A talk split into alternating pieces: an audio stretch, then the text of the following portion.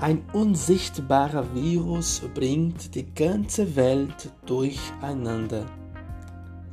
Gesellschaftlich, religiös, persönlich und emotional. Es bringt uns aber auch dazu, die Zeichen der Zeit zu erkennen. Wir sind nicht die Macher, die alles beherrschen. Wir spüren eine Ohnmacht, die wir zulassen müssen. Wir sollten Sorgen tragen für das Leben der anderen.